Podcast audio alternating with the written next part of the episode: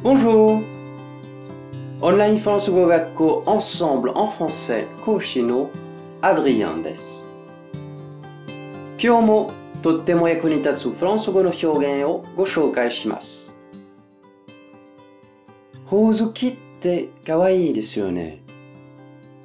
コロコロしてるし、部屋に飾っているという人もいるのではないでしょうか。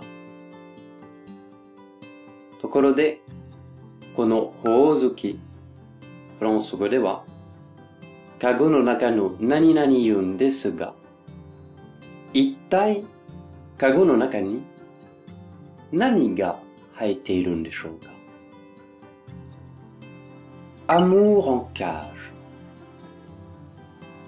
Amour en cage. Amour Amour-en-cage. Amour en cage. 直訳すると、カゴの中の愛。そうです。